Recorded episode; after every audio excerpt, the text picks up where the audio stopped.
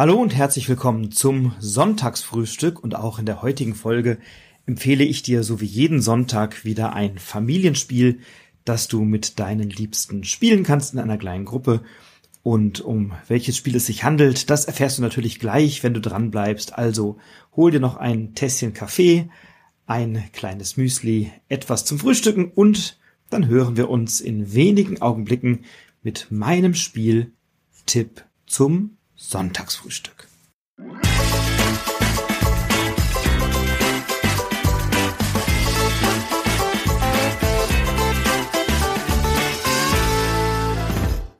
Eine Partie dieses Spiels dauert nicht wesentlich länger als 10, vielleicht 15 Minuten. Das hängt natürlich im Wesentlichen davon ab, zu wie viel ihr dieses Spiel spielt. Ähm, wenngleich alle Spielenden gleichzeitig spielen und auch kooperativ. Das Spiel, über das ich heute spreche, ist eines, das am 2. November spielt, nämlich dem Tag der Toten in Mexiko. Da kommen die Toten zu Besuch und feiern mit uns ein fröhliches Wiedersehen. So zumindest steht es auf der Packung und ja, wenn du das Spiel schon mal gespielt hast, dann wirst du es wissen. Es handelt sich um das kooperative Familienspiel Fiesta de los Muertos, also das Fest zum Tag der Toten.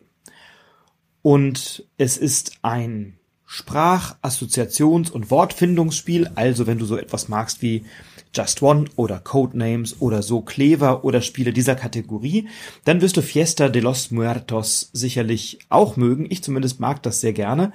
Es ist ein Spiel von äh, Antonin Bocara und es ist, oder Antonin Bocara und äh, es ist bei Old Chap Edition im Original erschienen und im Deutschen von der Game Factory veröffentlicht. Und wir handeln, oder es handelt sich hier bei einem Spiel, bei dem wir eben gemeinsam auf bestimmte Begriffe kommen müssen. Und es hat eine sehr schöne Ausstattung. Wir haben so eine kleine Tafel, eine sogenannte Totenkopftafel und die hat eben so einen Scharnier mit so einem kleinen Klappmechanismus und dann kann ich diesen Totenkopf aufklappen und ich bekomme eine Karte ausgeteilt, auf der eine verstorbene Person steht oder vielleicht eine Person, die nicht mehr unter uns weilt. Das kann eine reelle Person sein, wie zum Beispiel Mutter Teresa oder Julius Caesar, Beate Use, der Ötzi, Astrid Lindgren oder äh, andere. Es können aber auch fiktive Figuren sein, wie Herkules oder Captain Hook. Und diese Person oder diese Figur möchten wir gemeinsam am Ende erraten oder richtig zuordnen. Das heißt, ich schreibe zunächst mal auf meine Totenkopftafel in den oberen Teil diesen Namen, dann klappe ich die Tafel zu, sodass niemand den Namen, den ich aufgeschrieben habe, lesen kann.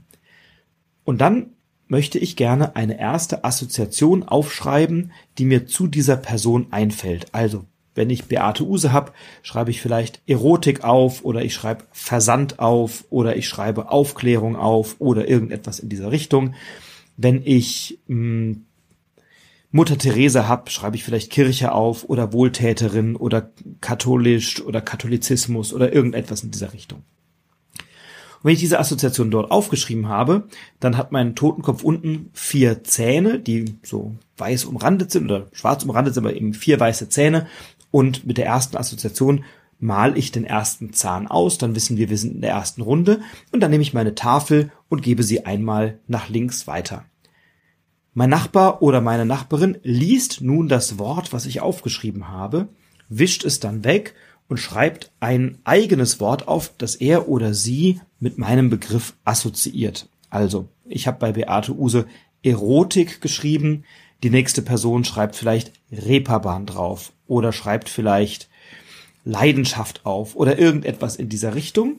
Dann malt die Person auch den zweiten Zahn aus, um anzugeben, dass wir eben eine zweite Assoziation dort aufgeschrieben haben und dann geben wir das Spiel, äh, das, das Spiel, das, äh, diese Totenkopftafel nach links in der Reihe weiter und so geht das eben ähm, durch den Kreis, bis mindestens jeder einmal etwas aufgeschrieben hat. Deswegen ist das Spiel auch ab vier Personen spielbar, vier bis acht Personen. Das heißt, wenn wir es zu viert spielen, dann hat eben jeder oder jede genau eine Assoziation dazu beigetragen. Am Ende, wenn alle Assoziationen, also wenn die letzte Assoziation darauf steht, das evolutioniert sich ja. Ne, ich schreibe Erotik, die nächste Person schreibt Leidenschaft, die nächste Person schreibt Liebe, die nächste Person schreibt Verlangen. Dann liegt dort eine Totenkopftafel, auf der Verlangen steht oder was auch immer. Bei Mutter Teresa möglicherweise Wohltäterin, dann schreibt die nächste Person Hilfe auf, dann schreibt die nächste Person Retten auf oder Rettung und die vierte Person schreibt vielleicht Medizin drauf, also vielleicht auch Assoziationen, die eben möglicherweise gar nicht zum Ursprung dazu passen oder gehören, weil wir kennen ja die ersten oder vorangegangenen Assoziationen nicht, wir kennen immer nur die Assoziation, die bei uns landet. Und dann werden alle Totenköpfe am Ende in einer Reihe ausgelegt. Auf jedem Totenkopf ist die letzte Assoziation aufgeschrieben. Jeder Totenkopf hat vier ausgemalte Zähne, so dass wir also wissen, wir sind in der vierten Runde.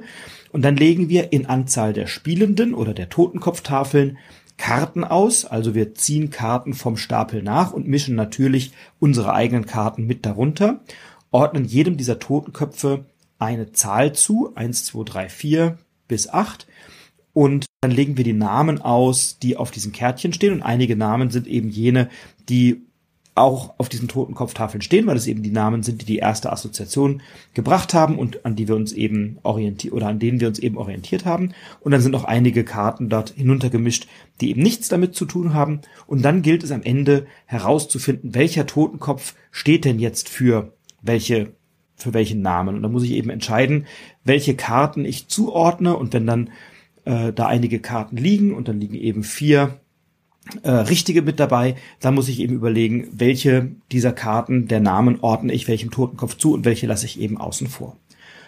Und das tun wir kooperativ, denn wir schauen dann bei der Auflösung erst einmal, wer hat es denn alles richtig gemacht und dann können wir auf den Totenköpfen unseren Fortschritt markieren und haben dann immer eine bestimmte Anzahl an Fehlern, die wir auch als Gruppe machen dürfen und müssen als Gruppe einen bestimmten Mindestwert erreichen, der uns dann verrät, ob wir es besonders gut gemacht haben.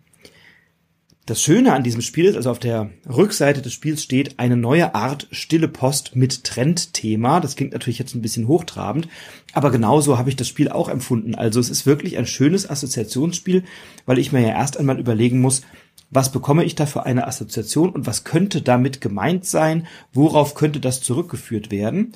Und wenn dann am Ende die Totenköpfe dort liegen, dann kann ich ja zunächst einmal entscheiden, welcher dieser Totenköpfe könnte mit einer hohen Wahrscheinlichkeit der sein, den ich auch in der Hand hatte. Das heißt, welche dieser Assoziationen bezieht sich auf etwas, was ich ursprünglich mal dahingeschrieben habe.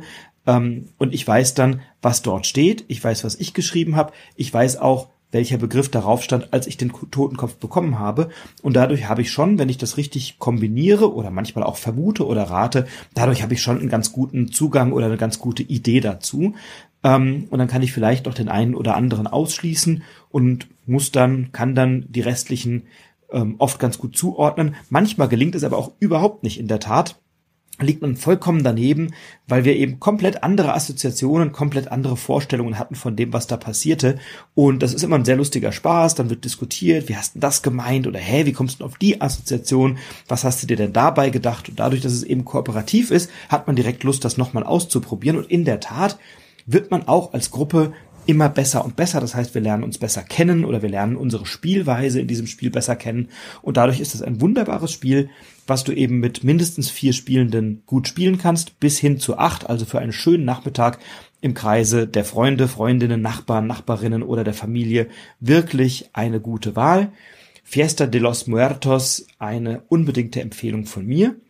Bei Boardgame Geek auf, äh, mit einer 7,2 wirklich gut bewertet, mit einer Komplexität von 1,09, genauso wenig komplex, wie ich das jetzt eben gerade dargestellt habe, also durchaus in einem sehr, es ist wirklich wahnsinnig schnell erklärt. Man kann einfach eine Runde machen und dann hat jeder und jede sofort verstanden, dieses Spiel funktioniert.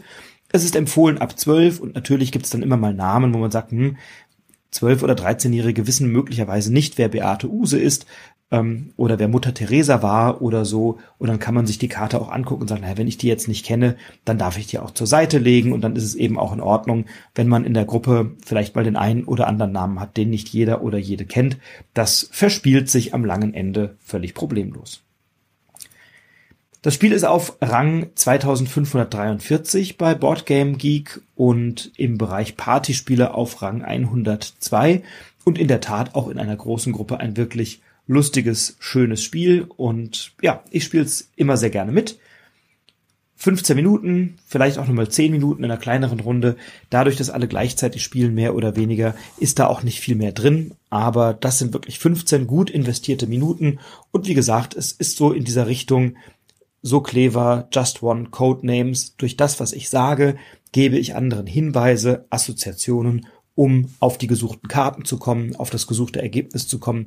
Ich selber spiele sowas ohnehin sehr, sehr gerne und Fiesta de los Muertos bringt da eben nochmal einen schönen Twist mit hinein, weil wir uns eben an bereits verstorbenen Personen abarbeiten oder verstorbene Personen die Grundlage sind, die wir zu erraten haben. Und dadurch bekommt es nochmal einen sehr konkreten Twist, weil oft entsteht danach auch nochmal eine Diskussion, ah ja, was verbindest du mit der Person oder kennst du die überhaupt, hast du die auf dem Schirm, wie findest du die, ähm, dann entstehen nette Gespräche drumherum und das ist etwas, was ich im Spiel sehr, sehr gerne mag.